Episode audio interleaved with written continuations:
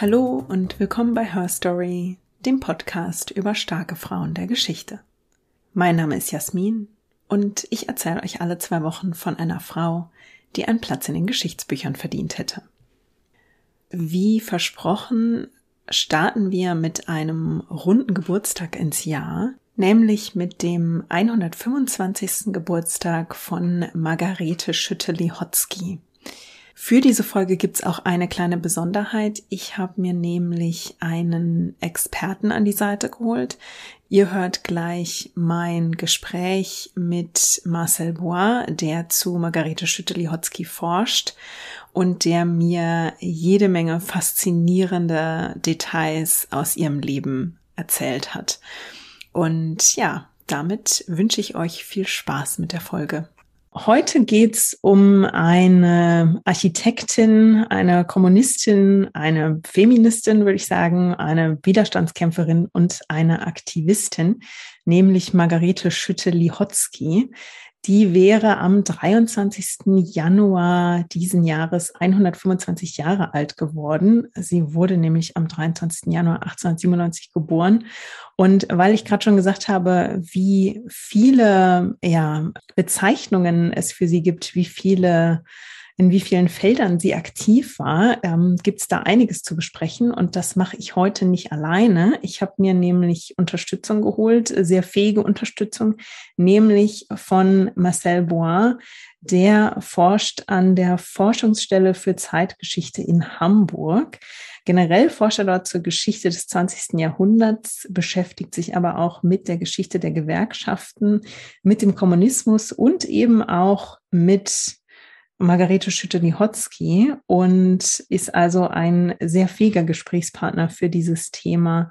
Marcel, vielen Dank, dass du da bist und herzlich willkommen. Vielen Dank für die Einladung. Äh, schön, dass du da bist. Ich freue mich sehr. Ich habe ja schon gesagt, äh, es gibt so einiges an, ja, ich sage mal, Labeln, die man Margarete Schütte-Lihotzky zuschreiben kann. Am bekanntesten ist sie sicherlich als Architektin. Vielleicht sagst du mal ganz kurz, wie du auf sie gestoßen bist, so zur Einleitung bin auf sie gestoßen in meinem Studium. Ich habe äh, Kunstgeschichte im Nebenfach studiert, neben dem Geschichtshauptfach und habe ähm, ein Seminar besucht über deutschsprachige Architektinnen und Architekten in der Türkei. Und dort ähm, ja, wurden halt verschiedene Personen, die halt in, im Exil dort waren, behandelt und eine davon war Margarete Stiliotski und ich habe damals ein Referat über sie gehalten.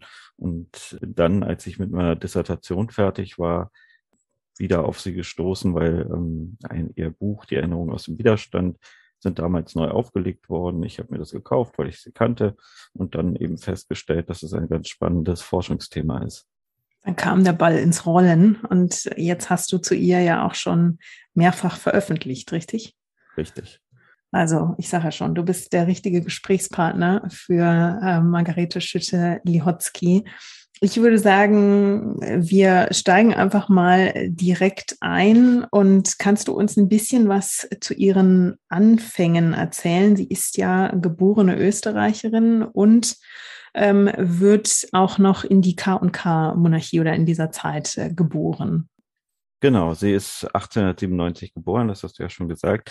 Sie ist in einer bürgerlichen Familie groß geworden. Der Vater hat als Regierungsbeamter gearbeitet. Die Mutter hat sich in der bürgerlichen Frauenbewegung betätigt, war mit Bertha von Suttner befreundet. Ähm, und das ist so das Umfeld, in dem äh, Margarete Schütte-Lihotzky aufwächst. Also am Ende sozusagen der K&K-Monarchie in, in einem bürgerlichen Umfeld, das aber eben auch, wie sie es zumindest selber beschreibt, ein politisches Umfeld ist. Also der Vater, der eigentlich ein Gegner der, der Monarchie war, ein Anhänger der, der äh, Demokratie. Dort erfährt sie eben in diesem, in diesem Umfeld eine erste Politisierung. Und sie hat noch eine Schwester, was für sie sehr wichtig wird, weil ihre Eltern sehr, sehr früh sterben und sie zeitlebens einen engen Kontakt zu der Schwester hat. Mhm. Das finde ich ja total spannend, dass es einen Kontakt zu Bertha von Suttner gibt oder dass sie quasi in diesem Netzwerk der Eltern präsent ist. Da könnte man jetzt fast mutmaßen, dass vielleicht das auch einen frühen Einfluss hatte. Sie ist ja später auch sehr überzeugte Pazifistin eigentlich. Hm, ob, ob sie da vielleicht auch ein Stück weit mit beeinflusst worden ist von Bertha von Suttner, ob das so ein bisschen den, hm, den, das Samenkorn gelegt hat für für diese Überzeugung. Sie selber schildert das so ein bisschen in ihren Lebenserinnerungen, die, die erst nach ihrem Tod veröffentlicht worden sind, die sie aber so in den 80er Jahren geschrieben hat. Allerdings fehlen uns da sonst die Quellen für. Also wir, mhm. sie, sie erwähnt das, sie erwähnt eben auch explizit diese Bekanntschaft der Mutter mit Bertha von Suttner. Aber inwieweit das jetzt wirklich eine Rolle gespielt hat oder ob das eben dann auch nachträglich von ihr so stilisiert wurde, das, das können wir einfach nicht beurteilen. Mhm. Wissen wir denn, wie sie dann zu ihrem Studienwunsch kommt, dass sie, dass sie Architektur studiert? In dieser Zeit war es natürlich für, für Mädchen aus einem bürgerlichen Haushalt, gab es nicht besonders viele Berufe, die man ergreifen konnte. Klassischerweise wurden sie Lehrerinnen, das hat auch ihre Schwester gemacht. Und Margarete bekommt, nachdem sie die Volksschule äh, abgeschlossen hat, Malunterricht. Und in dieser Phase entwickelt sich eben zumindest der Wunsch, erstmal äh, ja so künstlerisch, grafisch tätig zu werden. Und sie möchte gerne auf die Kunstgewerbeschule gehen. Das ist eine der wenigen oder es ist sogar die einzige Schule zu dieser Zeit, wo in Österreich Frauen studieren können. Und die Eltern sind aber erstmal skeptisch und sagen, sie soll erstmal auf eine andere Schule gehen, nämlich die grafische Lehr- und Versuchsanstalt. Äh, da ist sie dann zwei Jahre, macht da ihren Abschluss und wird dann, äh, bewirbt sich dann eben bei der Kunstgewerbeschule, was heute die Universität für angewandte Kunst in, in Wien ist und wird dort aufgenommen und dort hat sie erstmal eine, eine breitere Ausbildung. Also sie macht nicht, nicht nur Architektur, sondern sie besucht unter anderem eben die Architekturklasse von Oskar Strinnert. Und in diesem Kontext entwickelt sich dann wirklich dieses Interesse für Architektur, aber gleichzeitig, das erzählt sie auch später, geht sie davon aus, dass, dass niemand sich von einer Frau ein Haus bauen lassen äh, hm. will, weil zu dieser Zeit gibt es nahezu keine Architektin in, in Österreich. Mhm. Ähm, aber sie, sie entwickelt eben diesen Wunsch, dieses Studien, Studium dann wirklich zu machen und auf Architektur zu setzen. Und nachdem auch ihre Eltern erst skeptisch sind, stimmen sie dem aber zu. Strinnert stimmt hinzu und dann studiert sie tatsächlich bis 1919 an der Kunstgewerbeschule und schließt dann eigentlich mit dem Beginn der Österreichischen Republik ihr Studium ab. Das äh, fand ich spannend. Also sie studiert ja von, korrigiere mich, wenn ich da falsch äh, liege, von 1914, 1915 15. bis 1915 bis 1919. Also ihre Studienzeit fällt genau in die Jahre des Ersten Weltkriegs und dann das Ende der K&K-Monarchie, während sich dann ja die Donaumonarchie endet und dann beginnt die erste Republik Österreich. Aber es gibt ja, was ich in dieser, in ihrer Studienzeit noch interessant finde, sie kommt ja da würde ich sagen, da hat sie ja eine Erfahrung, die, glaube ich, ihr Arbeiten als Architektin sehr prägt, nämlich dieser Wettbewerb, an, an dem sie teilnimmt, zu dem sie einen Entwurf, glaube ich, einreichen will. Und ich finde es sehr spannend, dass sie einen bürgerlichen Hintergrund hat und dieser Wettbewerb wird dann, glaube ich, für sie so ein bisschen zum Erweckungserlebnis, dass sie so ein bisschen sensibilisiert für die Arbeiterklasse in, in Österreich und in dem Fall ganz besonders in, in Wien. Kannst du zu diesem Wettbewerb ein bisschen was erzählen? Genau, das ist ein Wettbewerb, wo es darum geht, Wohnungen für, für Arbeiter, Arbeiterinnen zu bauen. Und ihr Professor sagt zu ihr, bevor sie einen Handstrich macht, soll sie sich doch überhaupt mal angucken, wie die Arbeiterinnen und Arbeiter leben. Man muss wissen, wie. Guter Rat, den er ihr da gibt, ja, ne? man muss wissen, Wien ist eine extrem gespaltene Stadt zu dieser Zeit. Also die in der, in der Innenstadt, also rund um die Ringstraße, wohnen eben äh, die Reichen, wohnt das Bürgertum, wohnt der Adel, eben in den entsprechenden gutbürgerlichen Wohnungen und in den Außenbezirken, da ja, Haus tatsächlich die Arbeit, Arbeiterinnenklasse, die, die Menschen, die, die nicht viel Geld haben und zum Teil eben unter ganz erbärmlichen Bedingungen. Und ja, Margarete Lihotzky, wie sie ja zu diesem Zeitpunkt noch heißt, macht das tatsächlich, schaut sich diese Wohnungen an und nimmt dann auf dieser Grundlage, macht sie dann ihren Beitrag für diesen Wettbewerb. Hat sie denn über diese Zeit und was sie dort, was sie dort gesehen hat bei diesem Besuch, hat sie da auch Aufzeichnungen hinterlassen, in denen sie so ein bisschen erzählt, was ihr da aufgefallen ist? Ja, sie, sie beschreibt das in ihren Erinnerungen, die ich eben schon mal erwähnt habe. Und da, da schreibt sie an einer Stelle, das möchte ich gerade mal äh, zitieren, ich kannte noch nicht den großartigen Ausspruch Heinrich Zilles, man kann einen Menschen mit einer Wohnung ebenso töten wie mit einer Axt aber ich empfand so. Und ich finde, das beschreibt ganz schön, wie sie für sich eben die in eben diesen großbürgerlichen Wohnung mit den hohen Decken und dem Stuck und allem aufgewachsen ist, wie sie dann eben diese, diese ja, erbärmlichen Behausungen erlebt, in denen, in denen die Menschen äh, dort leben. Und interessant ist, dass sie halt dann auch direkt am Ende ihres Studiums daran anknüpft. Also am Ende des, des Krieges ähm, herrscht eine relativ hohe Wohnungsnot in Wien. Und das führt dazu, dass eine Siedlungsbewegung entsteht. Also an den Rändern, also den, des Wiener Waldes äh, fangen einfach Menschen an, ja, Land zu besetzen und einfache Behausungen drauf zu bauen. Und diese Siedlungsbewegung bekommt dann eben auch Unterstützung, tatsächlich auch äh, von, von, Seiten der Stadt. Und äh, Margarete Schütte-Lihotzky engagiert sich da und baut oder entwickelt eben einfach zu errichtende Häuser für diese Siedlerinnen und Siedler. Diese Häuser haben typisierte Grundrisse, was eben den Vorteil hat, dass sie sich kostengünstig produzieren lassen, äh, dass sie immer wieder erweitert werden können, wenn man wieder sozusagen Material hat oder Geld und eben, dass die Siedlerinnen und Siedler viele ihrer Arbeiten auch selber erledigen können. Mhm. Das ist ja im Prinzip dann schon so ein Grundgedanke ihres Schaffens als Architektin, der sich dann durch ihre Arbeit auch weiter durchziehen wird. Ne? Was ich auch spannend finde, ist, dass das ja genau in eine Zeit fällt. Ich habe ja gerade schon gesagt, die, die Donaumonarchie endet 1919, die erste Republik Österreich beginnt und die Sozialdemokraten übernehmen in dieser Zeit ja die Macht in Österreich und treten da, glaube ich, auch so ein richtiges Reformprogramm los, zu dem dann eben auch die, der Wohnungsbau gehört, ne?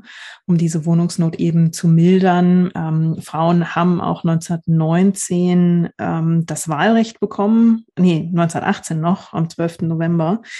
Und es gibt also so eine Umwälzung in dieser jungen Republik, und da scheint sich Margarete Schütte-Lihotzky, oder zu dem Zeitpunkt heißt sie ja noch Margarete Lihotzky, sie ist ja noch nicht verheiratet, scheint sich erstmal stärker auch mit diesen, dieser sozialdemokratischen Idee zu, zu identifizieren und fühlt sich dort hingezogen. Genau, also das, das, was in Wien passiert, das, was heute als rotes Wien bezeichnet wird, ist ein wirklich radikales Reformprogramm, was die Sozialdemokratie in der Stadt durchführt. Also die Sozialdemokratie regiert bis in die 30er Jahre in Wien, während sozusagen das Land drumherum meistens konservativ regiert ist. Und sie schafft das durch Umverteilungsmaßnahmen. Also es werden eine Reichensteuer wird eingeführt. Es wird, glaube ich, sogar eine Champagnersteuer und solche Dinge eingeführt die dann eben diesen ganzen sozialen Reformprojekten zugutekommen sollen. Das, da, geht es äh, natürlich um, um Fragen von, von Schulbildung, da geht es um Fragen von Gesundheit, da geht es um Fragen von Hygiene, also Badeanstalten und so. Aber im Zentrum steht tatsächlich der Wohnbau, der soziale Wohnbau. Das ist was, was man bis heute in, in Wien noch sehen kann und wo sozusagen Wien von, bis heute noch von profitiert, weil nämlich die Stadt Wien einer der größten Immobilienbesitzer in Europa ist und entsprechend die Mieten in Wien vergleichsweise niedrig sind. Und das rührt eben aus diesen 20er Jahren, wo Zehntausende äh, Wohnungen gebaut werden in diesem, in diesem roten Wien. Oftmals diese bekannten Höfe, also der bekannteste ist sicher der Karl-Marx-Hof, äh, die eben nicht nur Wohnräume sind, sondern eben ja, Gemeinschaftseinrichtungen, in denen es Bibliotheken gibt, in denen es eben äh, Küchen gibt, in denen es, also Gemeinschaftsküchen, in denen es Bäder gibt, in denen es eben verschiedene Orte gibt der Begegnung. Ähm, und das, all das zeichnet das Rote Wien aus und davon ist Margarete Lihotzky tatsächlich sehr beeindruckt. Und das heißt, in diesem Feld mit ihren ersten Stellen, wo sie ja im Prinzip für die Stadt arbeitet, ist sie also auch sehr aktiv. Also sie widmet ihre Arbeit wirklich erstmal auch dieser, dieser Idee, dieser Vision der arbeitenden Bevölkerung zu helfen, gerade im, im Hinblick eben auf den, auf den Wohnungsbau und den quasi würdige Wohnbedingungen im Prinzip zu verschaffen und natürlich auch günstige Wohnbedingungen, äh, die sie sich leisten können.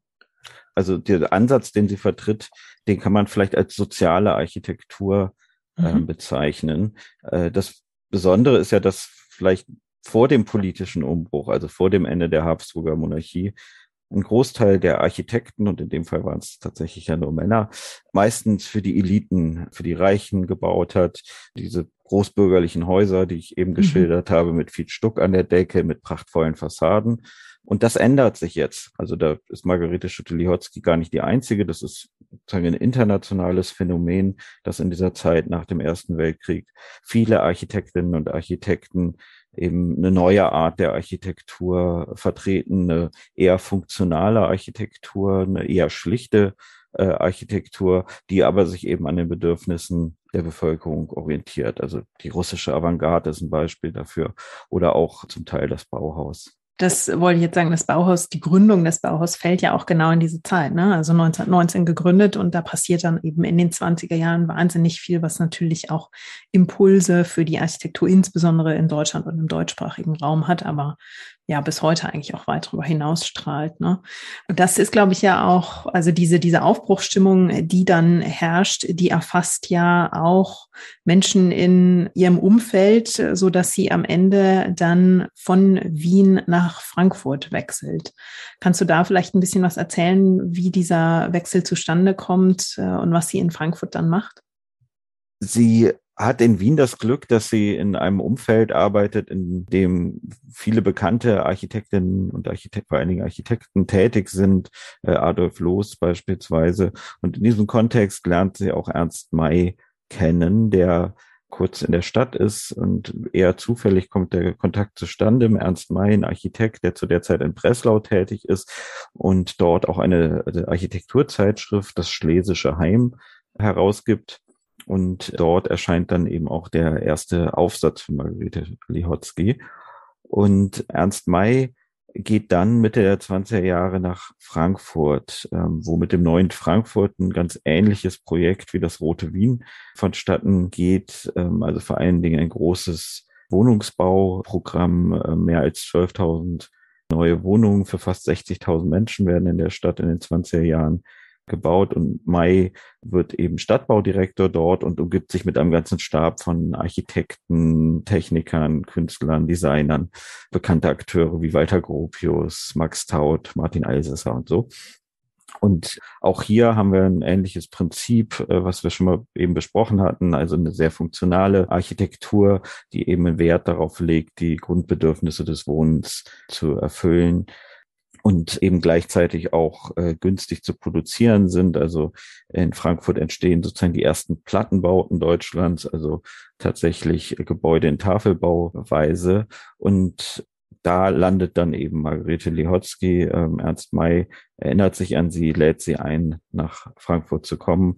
Und sie beginnt dann im Frühjahr 1926 mit der Tätigkeit in der Typisierungsabteilung des Hochbauamtes. Und da beschäftigt sie sich natürlich weiter mit Wohnungsbau und äh, enthält Vorträge, entwirft Wohnbauten und so. Und in der Zeit, also in, in Wien hat sie es, glaube ich, auch schon getan. Du hast ja gerade die, die Architekturzeitschrift erwähnt.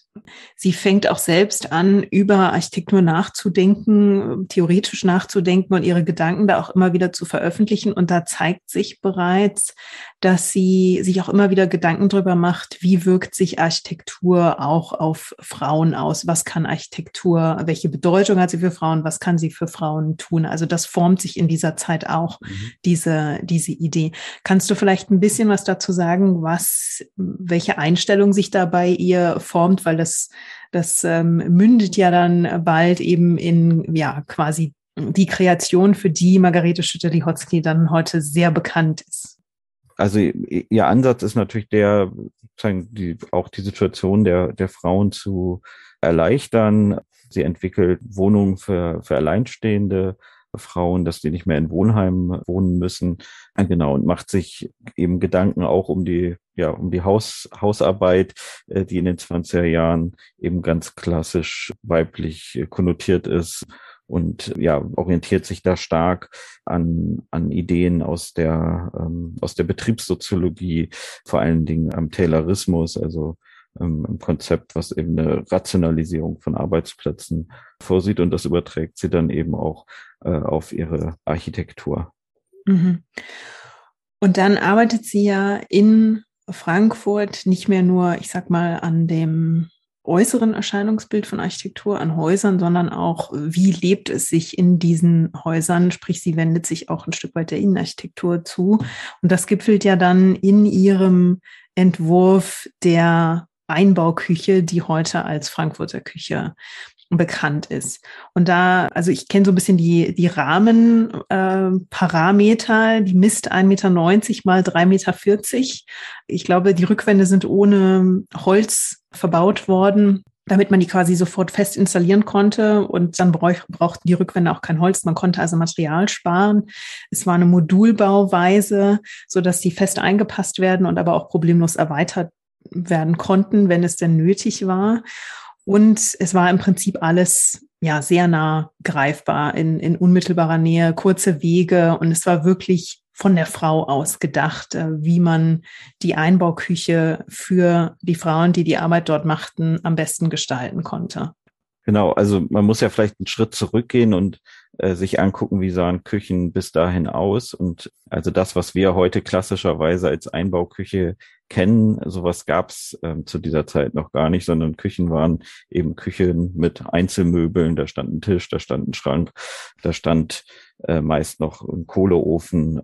Mhm. Und lange Zeit war ja die Küche auch der Ort, in dem sozusagen die ganze Familie sich aufgehalten hat, weil es eben auch dann der, der wärmste Ort war. Und auch mit dem technischen Fortschritt, der, der in den 20er Jahren ähm, einherging und eben diesen neuen Wohnprojekten des neuen Frankfurt sind vielen Wohnungen, die da gebaut wurden, entwickelt ähm, Margarete Lihotzky eben diese Frankfurter Küche. Ich hatte ja eben schon gesagt, dass sie stark vom Taylorismus beeinflusst war und ihre Idee war, dass diese Frankfurter Küche so praktisch gestaltet sein soll wie ein industrieller Arbeitsplatz.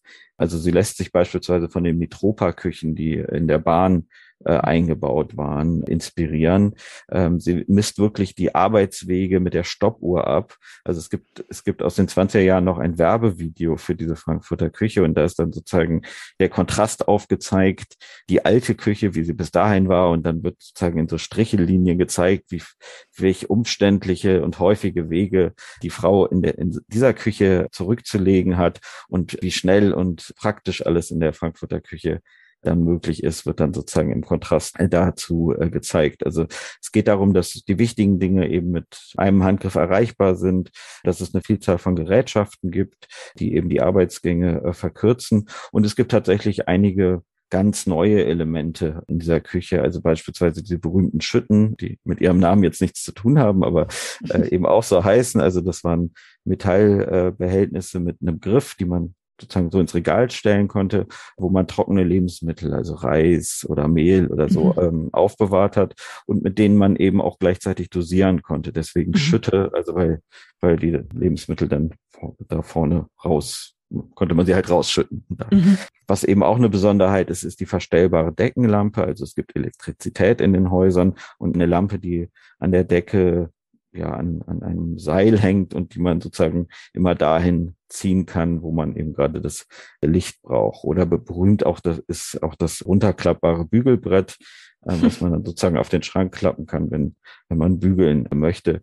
Mhm. Einige der Küchen sind blau-grün lackiert, also die Fronten, weil Wissenschaftler vermeintlich rausgefunden hatten damals, dass das eine Farbgestaltung ist, die Fliegen äh, besonders äh, gut abhält. Die Studie ähm, möchte ich gerne sehen, wie genau. sie auf die, auf den Schluss gekommen sind. ich weiß auch nicht, ob sich das durchgesetzt hat. Genau, und du hast es schon gesagt, sie ist im Modulsystem konzipiert, damit man sie eben häufig und in großen Mengen produzieren kann. Die ist äh, über 10.000 Mal gebaut worden damals und ist eben fest in die Wohnung montiert, damit man eben das Holz für die Rückwände sparen kann. Das ist sozusagen die Grundidee, die hinter dieser Küche mhm. steht. Mhm. Was ich ja spannend finde, ist, du hast ja gerade von ich glaube, Arbeitswegen, Arbeitsgängen, Arbeitsschritten gesprochen. Das ist tatsächlich ja, sie, mir ging das so durch den Kopf, als ich mir die Parameter angeschaut habe und eben die Ausgestaltung, wie sie da vom, vom Gedankengang so rangegangen ist, da kam mir auch direkt in den Kopf, es ist so ein bisschen wie Fabrikarbeit, Fließbandarbeit gedacht sozusagen, also wirklich Arbeitsschritte des Kochens in dem Fall vereinfachen und äh, systematisieren, weil bestimmte Sachen ja immer wieder gleich anfallen und äh, da einfach zu dem Punkt zu kommen, dass die Frau genau weiß, hierhin greife ich, um mein Messer zu bekommen oder meinen Kochlöffel oder was auch immer und ähm, hier kann ich, hier habe ich zwei Schritte zum, zum Herd und dort zur, zur Spüle. Also diesen Arbeitsgedanken, äh, diesen äh, fast schon Fabrikgedanken daran finde ich sehr spannend. Jetzt kann ich mir vorstellen, dass es Leute gibt, die auch sagen, ja, gerade mit dieser Systematisierung einer solchen Küche hm, hat sie der Frau nicht unbedingt was Gutes getan, sondern sie quasi zementiert in dieser Rolle der, der Hausfrau. Ist das ein Vorwurf, den du gerechtfertigt findest? Ich finde, also erstmal ja, es gibt Leute, die das sagen. Ähm, mhm. und ich finde, sie sagen es auch nicht ganz zu Unrecht.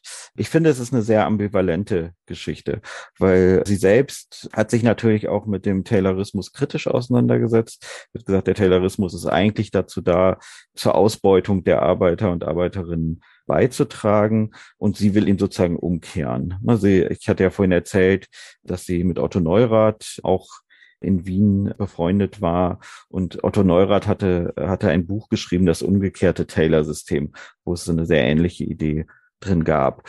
Also es geht ihr darum, die unbezahlte Hausarbeit, die Frauen zu leisten haben, zu erleichtern. Das ist sozusagen die eine Seite.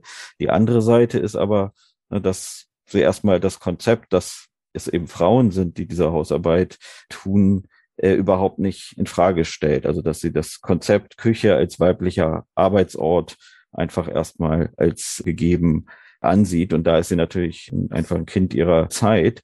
Mhm. Darüber hinaus führt aber natürlich oder versch verschärft sich äh, die Situation natürlich noch dadurch, dass sie jetzt durch die Art und Weise, wie diese Küche gebaut ist, dadurch, dass sie so klein ist, dadurch, dass jetzt der Essbereich nicht mehr in der Küche ist, wie sonst traditionell, sie ja wirklich auch die Familie trennt. Also die mhm. Küche wird wirklich zum Arbeitsort der Frau mhm. und die Familie trifft sich dann im Wohnzimmer, wo man gemeinsam isst. Also insofern mhm.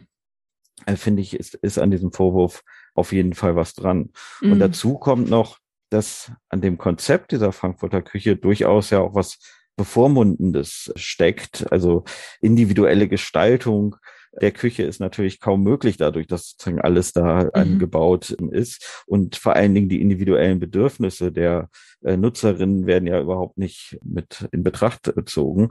Und es gibt viele Berichte, wie die Frankfurter Küche im, im Lauf der Jahre, der Jahrzehnte, es gibt ja tatsächlich teilweise noch Häuser, wo sie, wo sie heute noch steht in Frankfurt, wie, wie die umgenutzt wurden von mhm. äh, den Bewohnerinnen und Bewohnern der Häuser. Beispielsweise gab es eine Durchreiche zwischen Wohnzimmer und Küche. Aber das hat viele Bewohner, Bewohnerinnen gestört, äh, weil sie dann im Wohnzimmer so wenig Platz hatten. Und deswegen haben sie oft ihr Bücherregal vor diese Durchreiche gestellt, weil sie halt sonst keine Wand hatten, weil es gab ja auch noch Fenster und äh, das war sozusagen die einzige Wand, wo man was hätte hinstellen können. Oder dass es eben auch welche gab, die dann doch nochmal einen, äh, einen Tisch in diese Küche reingequetscht haben, dass man dann doch irgendwie da gemeinsam essen kann und so. Mhm. Also das ist schon, genau, es ist ein wirklich ambivalentes, ambivalentes ähm, Feld. Mhm. Den Punkt, dass der Essbereich ausgegliedert wird und in einem anderen Bereich verpflanzt wird, den finde ich spannend, weil dadurch, ähm, da sehe ich schon, dass man dann sagen kann, dadurch wird die Frau in dieser Arbeitsleistung in der Küche eben auch isoliert. Und der Rest der Familie, alle die, die nicht helfen, die nicht mitkochen, halten sich woanders auf. Und äh, da, ja, also da kann ich schon diesen, diesen Vorwurf verstehen. Ich finde das ein total spannenden Bereich ihres Schaffens, der natürlich aber trotzdem auch nicht über ja, überstrahlen sollte, dass das, was sie dort geschaffen hat und der eigentliche Ansatz war ja, den Frauen die Arbeit zu erleichtern. Das war ja schon auch revolutionär. Und das haben eben viele männliche Architekten, die haben, glaube ich, über Küchengestaltung gar nicht so in dem, in dem Sinne nachgedacht. Das war für die ein ziemlich uninteressanter Raum, glaube ich. Also da hat sie ja schon eine Pionierleistung dann auch vollbracht. Eine, die wir heute natürlich auch nochmal mit mehr Nuancen betrachten. Ne? Also da, das finde ich einen total spannenden Bereich ihres, ihres Schaffens. Und die, die Art, wie sie, wie sie da über Arbeitsgänge in der Küche nachdenkt, äh, glaubst du, dass man da vielleicht auch eine Parallele ziehen kann, dass sich ja politisch bei ihr auch noch mal ein bisschen was verändert in, in ihrer persönlichen Reise sozusagen? Also ich glaube, jetzt bei der Küche ist es erstmal, da spiegelt sich das wieder, was sie, also überhaupt diese Politisierung, die sie in den 20er Jahren im Roten Wien durchmacht, dass sie eben begeistert ist von, von dem, was die Sozialdemokratie dort äh, durchführt, dass es eben eine Orientierung an den Bedürfnissen der äh, Arbeiterinnen und Arbeiter gibt. Also deswegen glaube ich, ist die Frankfurter Küche jetzt noch nicht, oder die Frankfurter Küche für sich sicher nicht das Objekt, an dem sich ihre weitere Politisierung festmachen lässt. Aber mhm. es, ist die Zeit, in der sich politisch etwas bei ihr ändert. Also sie beschreibt selber, es gibt leider, leider sonst keine Quellen dafür, sondern nur ihre eigene Erzählung, dass sie ähm, Anfang der 20er Jahre in die Sozialdemokratie eintritt in Österreich und dann, also unter dem Eindruck oder unter dem Einfluss auch von, von Otto Neurath, dem sie eben in der Siedlerbewegung zusammenarbeitet, der selber Sozialdemokrat ist und mit dem sie eben auch eine sehr enge Freundschaft hat. Als sie nach Frankfurt kommt, beginnt so langsam ein Entfremdungsprozess von der Sozialdemokratie. Also es hat mit verschiedenen Punkten zu tun. Also zum einen ist sie sehr schockiert über das politische Desinteresse ihrer Kolleginnen und Kollegen am Hochbauamt, äh, was sie aus dem roten Wien gar nicht so kennt. Mhm. Sie kann sich aber auch irgendwie nicht mit der Politik der so deutschen Sozialdemokratie identifizieren und blockt auch alle Versuche ab, sie als Mitglied zu äh, gewinnen. Und sie hat in dieser Zeit Kontakte in das Frankfurter Institut für Sozialforschung, also vor allen Dingen mit Karl Grünberg, ist sie befreundet. Das ist der Gründungsdirektor dieses Instituts. Das Institut wird später sehr bekannt, weil Adorno und Horkheimer mhm. ähm, dort äh, tätig sind. Ähm, und zu dieser Zeit ist es aber, ist es noch ein Institut, was auch, oder wo Teile der Mitarbeitenden auch durchaus Sympathien für die Sowjetunion haben und sie berichtet, dass sie viel mit Grünberg politisch diskutiert. Und sie sagt einmal, dass Grünberg ihr sozusagen die Augen geöffnet hätte ähm, über den Charakter der Sozialdemokratie und dass die Sozialdemokratie eben das Land, also Österreich, nicht zum Sozialismus äh, führen könne. Und das, das sind so, so die, die Punkte, die dann eben zum Bruch führen. Und sie beschreibt dann, dass sie mit einem, einem flammenden Brief eben, ich glaube 1927, aus der österreichischen Sozialdemokratie auch ausgetreten sei. Dieser Brief existiert leider nicht oder ich habe ihn bis heute nicht gefunden. Aber so ist zumindest ihre Erzählung. Und in dieser Zeit beginnt dann bei ihr eine Annäherung an den Kommunismus. Das ist erstmal ungewöhnlich für Personen aus ihrer Generation. Die sind meistens in den frühen 20er Jahren schon Kommunistinnen und Kommunisten geworden, hat aber eben viel mit, mit Österreich zu tun, dass es anders als in Deutschland dort keine relevante kommunistische Partei gibt. Also sie existiert, aber sie hat keinen Einfluss äh, in den 20er Jahren. Und dementsprechend hat sie in Österreich selber auch erstmal überhaupt keinen Kontakt äh, mit der kommunistischen äh, Partei. Und sie fängt jetzt an, sich mit kommunistischer Literatur zu beschäftigen. Sie schaut Filme von Sergei Eisenstein. Sie liest über John Reed, äh, von John Reed, amerikanischen Kommunisten. Und begibt sich sozusagen erstmal intellektuell auf den Weg, wird aber noch nicht Mitglied der Partei.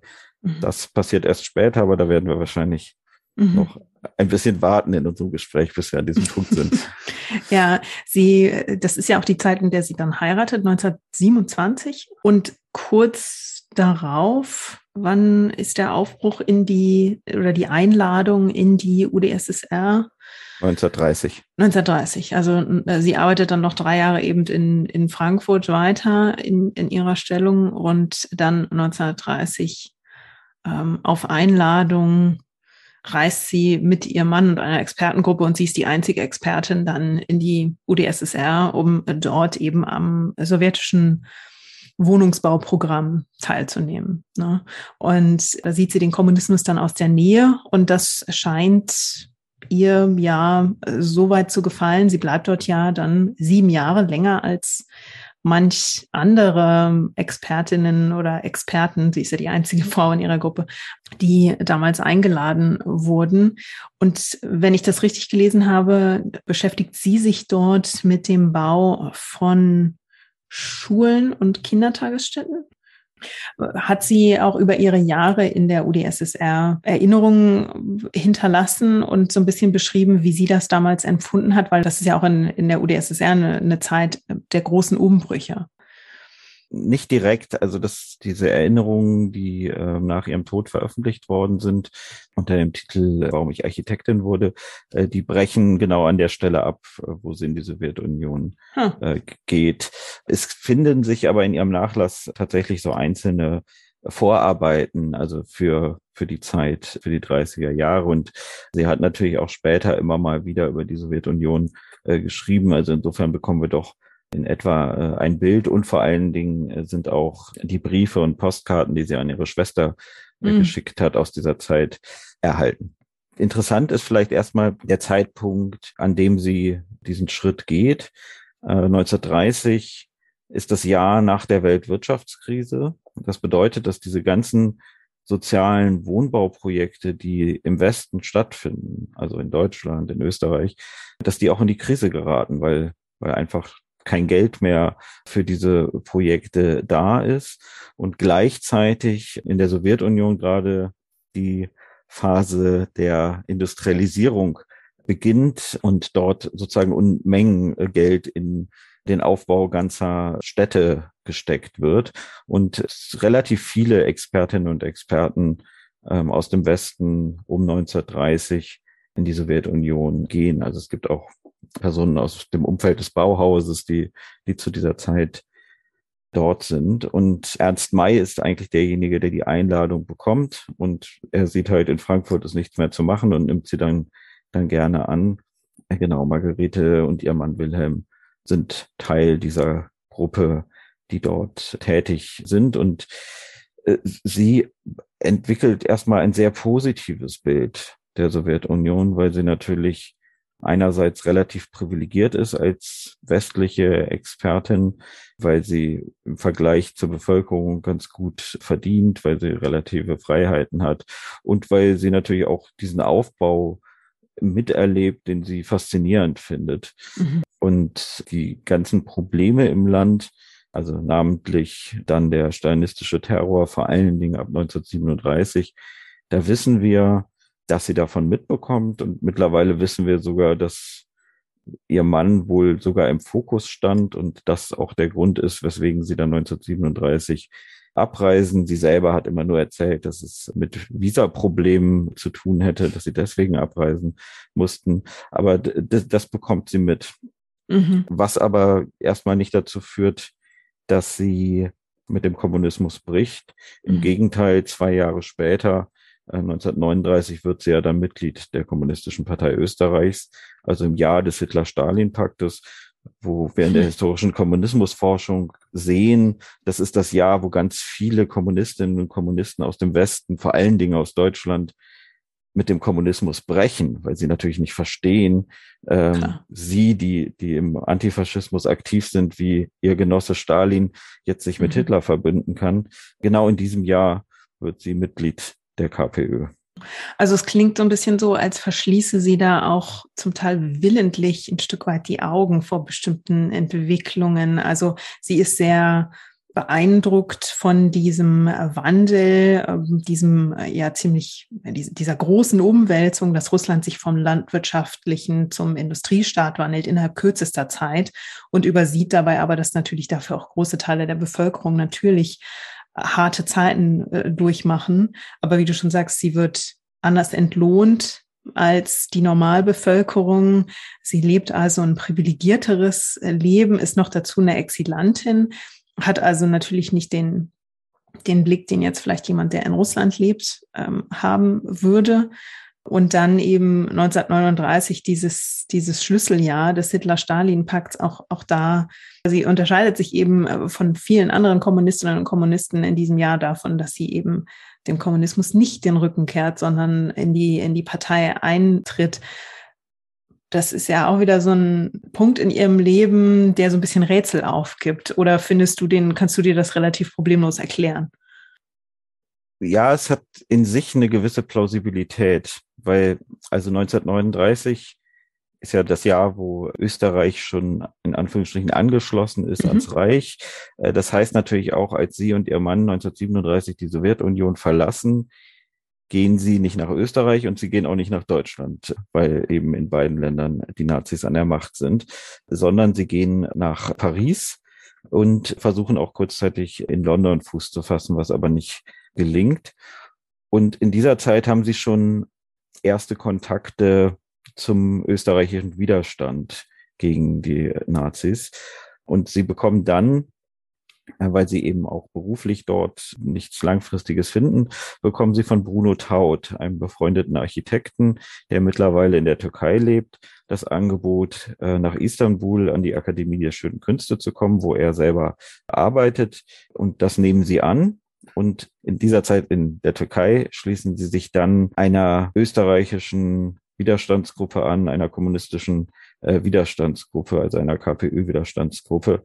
Und das hat dann wieder speziell mit der österreichischen Geschichte zu tun, so schwach die KPÖ in den 20er Jahren ist, so eine relevante Kraft ist sie tatsächlich im Widerstand gegen die Nationalsozialisten. Also es gibt tatsächlich sehr viele Personen, die, die sich eben in dieser Zeit oder überhaupt in den 30er Jahren schon der KP in Österreich anschließen. Weil Margarete Schütte-Liotzky hat das natürlich auch sozusagen mit der ganzen Vorgeschichte, Erfahrungen der Sowjetunion, äh, mhm. äh, Bruch mit der Sozialdemokratie auch zu tun, dass sie, dass sie dann natürlich sehr gezielt in diese KPÖ-Gruppe geht und nicht nur sie, auch ihr Mann, der äh, da eben auch eine wichtige Rolle drin spielt, zum Teil eben auch den, den Kontakt zur Sowjetunion hält.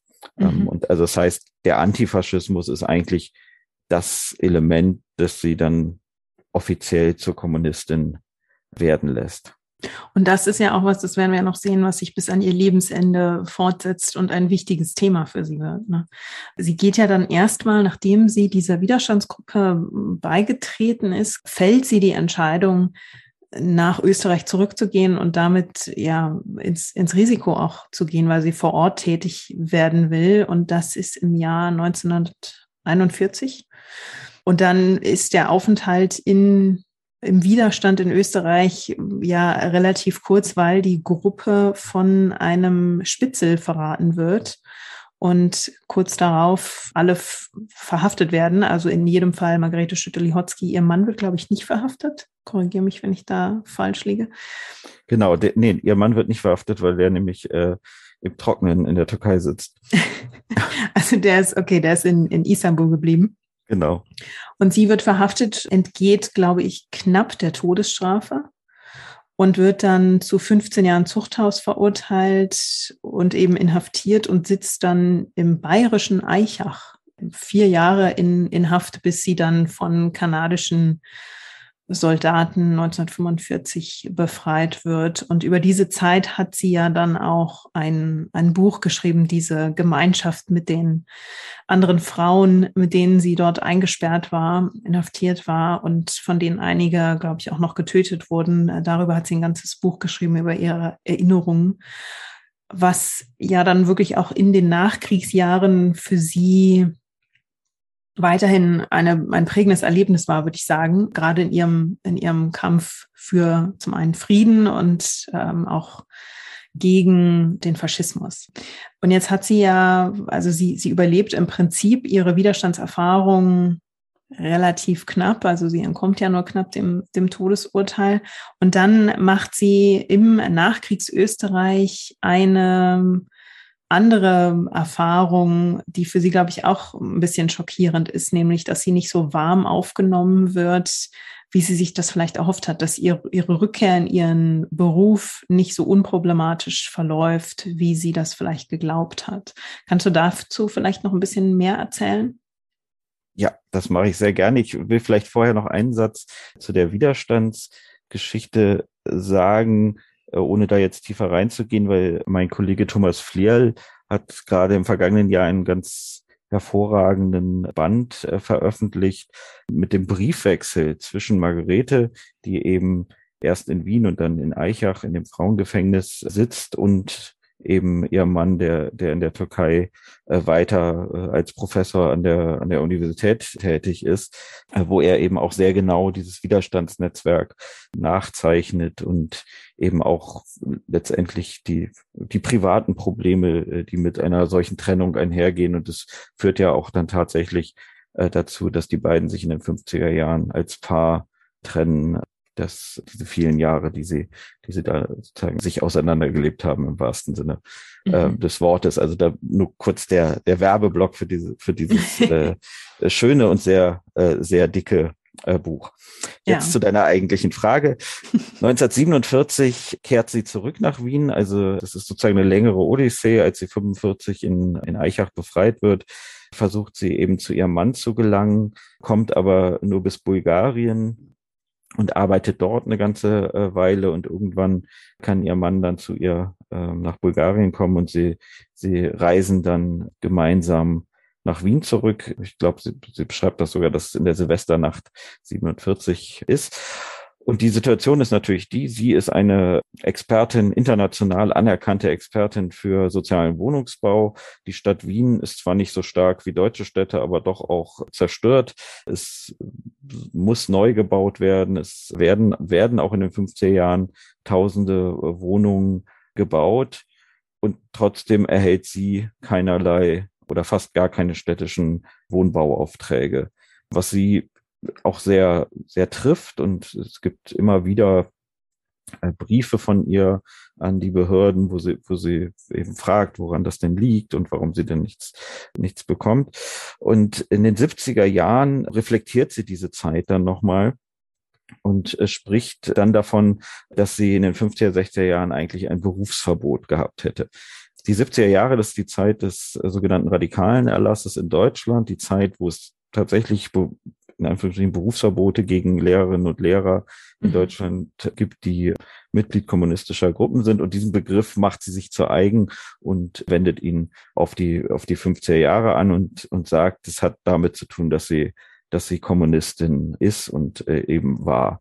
Und tatsächlich sind die 50er Jahre natürlich eine Zeit des virulenten Antikommunismus, nicht nur in der Bundesrepublik, sondern eben auch, auch in Österreich. Viele kommunistische Intellektuelle bekommen Probleme in Österreich, werden ausgegrenzt und äh, nicht wenige gehen dann tatsächlich dauerhaft in die DDR, unter anderem auch äh, ein ein Paar, mit dem sich Margarete Schütte-Lihotzky später anfreundet, Samuel und Ingeborg Rappoport. Mhm. Ähm, wer die äh, Fernsehserie Charité gesehen hat, äh, weiß, wer Ingeborg Rappoport ist. Mhm. Und äh, die Forschung spricht äh, tatsächlich davon, dass, dass diese wiederkehrenden, also die sozusagen aus dem Exil wiederkehrenden Kommunistinnen und Kommunisten eine Art zweites Exil in der Heimat äh, dann erleben durch diese Ausgrenzungserfahrung. Und das lässt sich wirklich bei ihr ganz wunderbar nachzeichnen, weil es eben nicht nur die fehlenden Bauaufträge sind, sondern man kann auch sehen, dass sie mehr als 20 Jahre tatsächlich in der Öffentlichkeit nicht, au äh, nicht auftaucht. Also im, im, Fernsehen nicht, in der Presse äh, nicht. Bis 1985 für, ist sie an keiner Ausstellung beteiligt und so. Und ich denke, dass dieser Antikommunismus auf jeden Fall ein ganz relevanter Grund dafür ist. Aber ich glaube, dass es eben auch noch andere Gründe gibt. Ein zweiter ist sicher auch einfach schlicht die Tatsache, dass sie eine Frau ist, mhm. weil auch anderen Architektinnen, sozusagen dieser weiblichen Avantgarde der 20er Jahre, die haben die gleichen Probleme, auch wenn sie keine Kommunistin sind. Auch sie haben äh, Schwierigkeiten in diesem restaurativen Klima der 50er Jahre wieder beruflich Fuß zu fassen. Mhm. Und ein dritter Aspekt ist sicherlich auch, dass die beruflichen Netzwerke, die sie in den 20er Jahren hatte in Wien, dass die weggebrochen sind. Adolf Loos ist tot, Neurath ist tot, viele andere sind, leben nicht mehr in Wien. Und diese Netzwerke hatten ihr in den 20er Jahren ja sehr geholfen, auch diese Bekanntschaft mit Ernst May und so. Und all das ist in Wien nicht mehr da und auch das erschwert natürlich ihre Tätigkeit und führt dazu, dass sie jetzt vermehrt im Ausland arbeitet. Also sie ist häufiger in der DDR, nicht nur beruflich, sondern weil sie ab den 60er Jahren dort auch einen Lebensgefährten hat und dass sie anfängt für die Partei zu bauen. Also es wird ein großes Gebäude, das Verlagsgebäude, das Globus Verlagsgebäude gebaut, an dem sie beteiligt ist und auch weitere kleinere Sachen für die Partei. Also die Partei wird sozusagen dann auch ihr Auftraggeber. Mhm. Und das ist vielleicht auch nochmal so für ihr, ihre politischen Ansichten auch nochmal wichtig zu sehen, dass in dieser Phase der Ausgrenzung das nun der Ort ist, wo sie nicht nur sozusagen eine politische Heimat findet, sondern eben auch eine persönliche, dadurch, dass sie dort arbeiten kann oder auch, dass sie da viele Freundinnen und Freunde hat. Das wollte ich gerade sagen. Die Partei wird so ein bisschen zum, zum Rettungsanker in einer Zeit, in der sie sonst kaum Aufträge bekommt, jedenfalls nicht von städtischer Seite. Da kann man schon nachvollziehen oder verstehen, warum sie, warum das sie natürlich auch noch mal ein Stückchen enger an ihre Partei bindet. Also da kann man ja fast davon sprechen, dass da ein gewisses Abhängigkeitsverhältnis auch entstanden ist. Und spannend finde ich in der Tat auch, dass sie als Frau, die sich in dieser Männerdomäne in den 20ern durchgesetzt hat, mit wahrscheinlich auch einem Teil dieses Wandels, der in den 20ern ja eigentlich eingesetzt hat, dass Frauen sich neue Domänen erobert haben, dieses ganze Bild der, der neuen, selbstständigeren Frau, das sich in den 20ern durchgesetzt hat. Und dann nach dem Zweiten Weltkrieg haben wir eben so eine, so eine gesellschaftliche Rückentwicklung in Deutschland ja auch, ähm, dass man sich wieder irgendwie sehr auf dieses traute Heim zurückbesinnt und eigentlich die Frau wieder sehr stark in eine passivere Rolle gedrängt wird und dann gerade eben auch in so einer sehr männlichen Domäne wie der Architektur Frauen dann einfach es wieder wesentlich schwerer haben, da Gehör zu finden. Und das kann ich mir auch für sie ganz persönlich als ähm, sehr schwierige Zeit vorstellen. Sie hat vorher publiziert.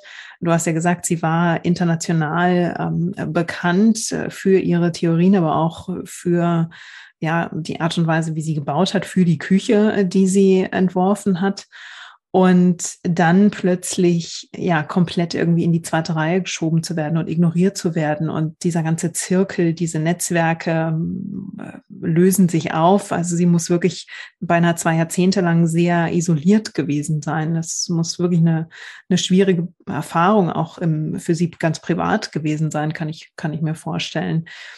Hat sie aus dieser Zeit auch Aufzeichnungen hinterlassen oder ist das, ähm, ist das was, was man für ihre Aufzeichnungen sagen kann, dass da, wo es vielleicht so ein bisschen persönlicher und emotionaler wird, dass sie da so ein bisschen ausgespart hat bei dem, was sie uns hinterlassen hat? Oder reflektiert sie das in ihren Lebenserinnerungen? Nein, also diese Lebenserinnerungen, die, äh, wie gesagt, enden eigentlich 1930. Es mhm. gibt dann eben noch so ein bisschen was äh, oder so Vorarbeiten für die Zeit in der Sowjetunion, aber äh, für die Zeit danach gibt es zumindest nichts, nichts Fertiges. Aber sie, sie publiziert trotzdem weiter in der Zeit. Sie schreibt Briefe. Also wir können trotzdem sehr gut rekonstruieren, was, was sie ähm, gemacht hat vor allen Dingen dann eben ab den 60er Jahren dankenswerterweise wegen dieses Lebensgefährtens Hans Wetzler heißt er, ein Österreicher, ein Kommunist, der aber in Ostberlin lebt, zumindest seit 1968 und dementsprechend gibt es eben einen Briefwechsel mit äh, ihm, was natürlich für Historikerinnen und Historiker sehr dankbar ist, mhm. weil hätten die beiden zusammengelebt, dann hätten wir natürlich da äh, keine Quellen ähm, zu. Mhm. Und insofern ist sie nicht komplett isoliert. Sie ist beruflich isoliert in dem Feld der, ich sag mal, etablierten Architektur. Aber sie baut sich sozusagen neue Netzwerke. Also es ist schon auffällig, dass sie nach dem Krieg eigentlich ihre politischen Aktivitäten noch verstärkt. Also man darf nicht vergessen, sie geht in 50er Jahren ja auf die 60 zu, also sie ist ja keine junge Frau mehr. Mhm. Ähm, und trotzdem erlebt sie da sozusagen so einen, so einen zweiten politischen Frühling. Also sie ist immer im Umfeld der KPÖ aktiv. Sie wird äh, Vorsitzende des Bundes demokratischer Frauen, also einer Frauenorganisation der KPÖ. Das bleibt sie bis 1969 und wird danach die Ehrenpräsidentin, also mehr als 20 Jahre ist sie, ist sie da Vorsitzende, hält bei Demonstrationen und Versammlungen Reden, sie publiziert, sie nimmt an internationalen Konferenzen teil und gründet Ende der 50er Jahre ein Frauenkomitee, das bis in die 90er Jahre hinein in der Wiener Orania äh, Film, politische Filme zeigt. Das ist so ein ganz wesentliches Element dann ihrer ihrer politischen Aktivitäten. Ein anderes ist die Friedensbewegung, wo sich seit den späten 50er Jahren nachweisen lässt, dass sie da im größeren Rahmen aktiv ist. Also auch beispielsweise, dass in Deutschland auftritt bei Versammlungen gegen atomare Aufrüstung und so als Rednerin spricht. Und das dritte Element, das ist sozusagen eins, was sich schon aus den 30er Jahren dann fortsetzt, ist der Antifaschismus. Also mhm. sie ist gleich nach dem Krieg äh, im KZ-Verband aktiv, auch dort im Vorstand. Und das, das ist aber eine Frage, die dann eben bis zu ihrem Lebensende ganz wichtig für sie wird. Ähm, und als sie in den 80er Jahren überlegt, diese Lebenserinnerungen zu schreiben, da entscheidet sie sich auch ganz bewusst, als allererstes ein Buch über ihre Widerstands- und Haftzeit zu schreiben. Hm. Also diese Erinnerungen aus dem Widerstand erscheinen 1985, werden im Jahr darauf, naja, nicht verfilmt, aber dienen als Vorlage für einen, hm. für einen Film. Und das ist die Zeit, wo sie wirklich beginnt, als mahnende Zeitzeugin in Österreich aufzutreten. Und da wird sie auch, auch, wieder mehr in die, in die Öffentlichkeit, äh, in der Öffentlichkeit sichtbar. Ne? Also diese, dieser Aktivismus, äh, sag ich mal, der nach dem Krieg, den sie, diesen Pfad, den sie nach dem Krieg einschlägt, der führt dann dazu, dass sie in den 80ern wieder mehr in die, in, der, in die Öffentlichkeit tritt, dass man sie auch wieder in der Öffentlichkeit zulässt, sozusagen, und dass sie dann auch Anerkennung erfährt, unter anderem dank dieser, dank dieser Lebenserinnerung, beziehungsweise der Erinnerung aus dem Widerstand, die sie äh, zuerst veröffentlicht. Genau, ich glaube, es sind sogar verschiedene Quellen, die da reinspielen. Das neue Frankfurt äh, wird, wird in den 70er, frühen 80er Jahren sozusagen wiederentdeckt. Und äh, es gibt auch eine ganze Reihe von jungen Architektinnen, die sozusagen sie wiederentdecken oder sich auf, mhm. auf sie beziehen.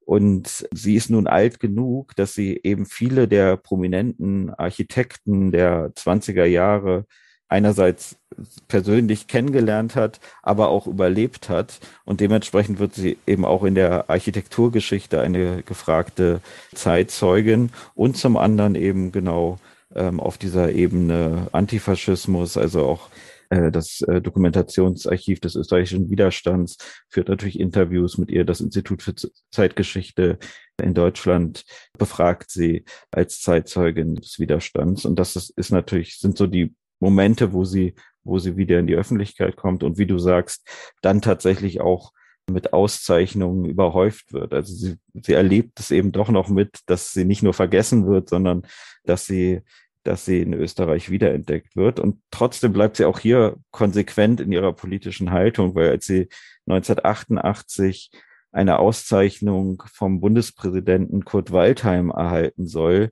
lehnt sie das explizit ab und sagt, sie möchte von Waldheim keine Auszeichnung erhalten wegen dessen NS-Vergangenheit. Also es ist ja zu der Zeit ein großes, großes mhm. Thema in Österreich. Mhm. Genau, und sie, sie bleibt es bis kurz vor ihrem Tod. Also sie erlebt dann eben auch noch den Aufstieg der FPÖ um Jörg Haider in den 90er Jahren mit und gemeinsam mit drei anderen NS-Überlebenden, sie ist da ja schon fast 100, verklagt sie Jörg Haider noch 1995, weil er sich abfällig über die NS-Konzentrationslager geäußert hat. Und da mhm. zieht sie dann noch äh, gegen ihn vor Gericht.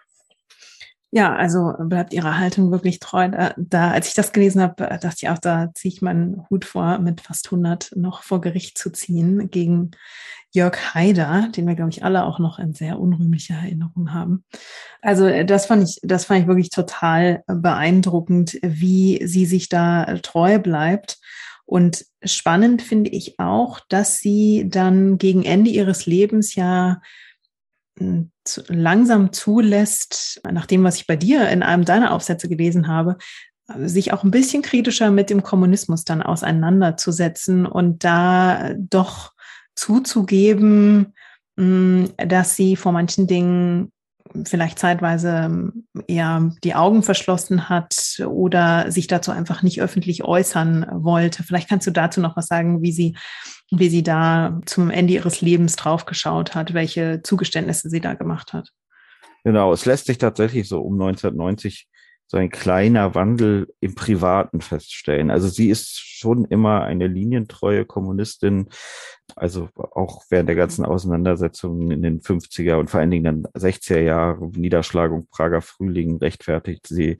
Und auch während einer China-Reise 1956 legt sie ein Dossier an über die Teilnehmenden dieser Reise, was sie dann der Partei zur Verfügung äh, stellt. Das ist natürlich alles irgendwie Beispiele dafür, dass sie wirklich sehr linientreu war. Ich habe das ja vorhin schon versucht, biografisch zu erklären durch einerseits diese Ausgrenzung, die sie erfahren hat und die Heimat, die sie dann in der Partei gefunden hat und eben auch die Freunde und Lebenspartner, die sie dort äh, hatte.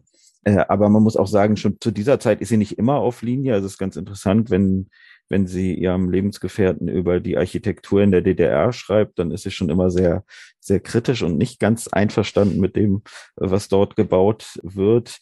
Aber wirklich eine Auseinandersetzung, also mit dem Stalinismus, mit, mit dem Kommunismus beginnt dann erst nach 1990 und dann auch nicht öffentlich. Also ich habe in ihrem Nachlass eben einige ähm, Dokumente gefunden, wo sie sich kritisch äußert, äh, wo sie zum Beispiel schreibt, dass Stalin, Zitat, den Sozialismus mit Mitteln größter Barbarei errichtet äh, habe. Und ich habe mich auch mit Ingeborg Rappoport getroffen, als sie noch lebte. Sie ist ähnlich alt, so älter, also, glaube ich 105 äh, geworden. Und sie hat mir berichtet, dass eben sie auch im Privaten dann in den 90er Jahren angefangen hat, über diese Zeit des stalinistischen Terrors und der Säuberung in der Sowjetunion zu reden. Aber publiziert hat sie, hat sie das nicht. Mhm. Das ist ja wirklich ein sehr, sehr reiches Leben, was sie gelebt hat. Viele Stationen, viele Einflüsse und Erfahrungen, die sie gemacht hat, bevor sie dann kurz vor ihrem 103. Geburtstag ähm, gestorben ist, am 18. Januar im Jahr 2000. Ich habe ja ganz am Anfang so ein paar Beschreibungen äh, für sie genannt. Wie würdest du sie denn beschreiben oder ähm, welche Wirkung würdest du denn ihr zuschreiben? Welche Einflüsse, welchen Eindruck hat sie denn ähm, hinterlassen, würdest du sagen? Also ich glaube, das, was du eingangs gesagt hast, diese ganz vielen Aspekte, dass das wahrscheinlich exemplarisch für ihr Leben steht. In der Öffentlichkeit hat sie natürlich mit einem Werk, nämlich dieser Küche, Wirkung hinterlassen. Ich habe jetzt gesagt, diese Küche, das ist sozusagen ein Ausspruch von ihr, äh, weil sie nämlich auch mal gesagt hat, hätte ich gewusst, dass ich immer und immer wieder auf diese Küche reduziert werde, hätte ich sie niemals gebaut. Also das hat hm. sie schon. Das hat sie ähm, gewurmt, dass das sie darauf reduziert gewurmt. wurde. Ja. Genau. Und sie hat auch äh, später äh, nochmal zum Punkt sozusagen Frauen und Küche hat sie das durchaus auch kritisch gesehen, dass damals ausgerechnet sie diese Küche hat entworfen. Sie sagt, das hat halt propagandistisch gut gepasst, dass eine Frau diese, mhm. diese Küche gemacht hat. Und gleichzeitig hat sie aber auch immer damit kokettiert und gesagt, aber muss, man muss dazu auch sagen, ich selber habe äh, zu dem Zeitpunkt, wo ich diese Küche gemacht habe, noch nie gekocht selber. Also sie, sie sozusagen versucht dann sozusagen so ein bisschen aus dieser Rolle auch auszubrechen. Mhm. Genau, das ist so da, das, was, was natürlich in der Öffentlichkeit äh, das große Thema ist, die Küche und zum Teil eben äh, durch ihre, durch ihr Buch der Antifaschismus. Ich glaube, sie ist darüber hinaus vor allen Dingen eine Pionierin der weiblichen Architektur. Also sie ist eine der ersten Frauen, die im deutschsprachigen Raum das Fach studiert und eben auch in dem Beruf erarbeitet und auch erfolgreich gearbeitet äh, haben. Und sie ist eben zeitlebens ein politischer Mensch mhm. äh, gewesen, äh, was eben in den letzten Jahren sich so ein bisschen in der Rezeption ändert, aber lange Zeit ist das so ein bisschen ausgeklammert worden. Da wurde immer nur auf die Architektin Schütte-Lihotzky mhm. äh, geschaut und eben der kommunistische Part wenig behandelt. Mhm. Ähm, aber ich glaube, dass es für sie schon ein sehr, sehr wichtiger Teil ihres Lebens war. Äh, nicht mhm. umsonst war sie mehr als 60 Jahre Mitglied dieser Partei. Wollte gerade sagen, wenn man sie einfach nur mal googelt, stößt man natürlich ganz oft, äh, ganz oft auf die, auf die architektonische Leistung, die Frau, die die Frankfurter Küche ähm, entworfen hat. Und das reduziert sie aber im Prinzip ja auf äh, ihre Karriere bis, bis sie ungefähr Mitte 30 war. Und ja, die Frau ist über 100 geworden. Also da waren noch einige Jahre mehr, in denen sie gewirkt hat und wie wir jetzt gehört haben, in der sie auch wirklich sehr aktiv war und, und sehr, sehr, ja, sich sehr, sehr vielfältig auch engagiert hat, gerade dann auch in den, in den Nachkriegsjahren. Ich muss gestehen, meine Reise begann natürlich auch mit dieser ersten Zuschreibung, für die sie bekannt ist. Und ich finde jetzt, nachdem wir uns so ausführlich über sie unterhalten haben und nachdem ich auch über sie gelesen habe, da ist einfach so viel mehr beim Menschen Margarete Schütte-Lihotzky, was ich wahnsinnig spannend und faszinierend finde.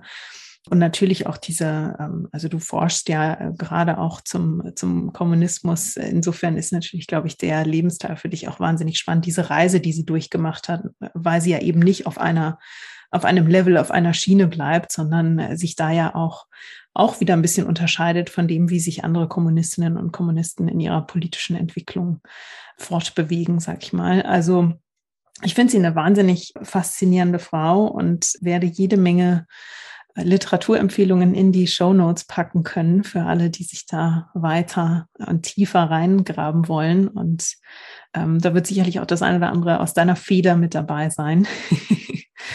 ich würde dir auf jeden Fall erstmal ganz herzlich danken dafür, dass du dir die Zeit genommen hast für unser Gespräch heute. Ich habe es sehr genossen. Und ja, ganz lieben Dank für deine Zeit und dafür, dass du da warst. Ja, vielen Dank. Gleichfalls. Es hat mir sehr viel Spaß gemacht.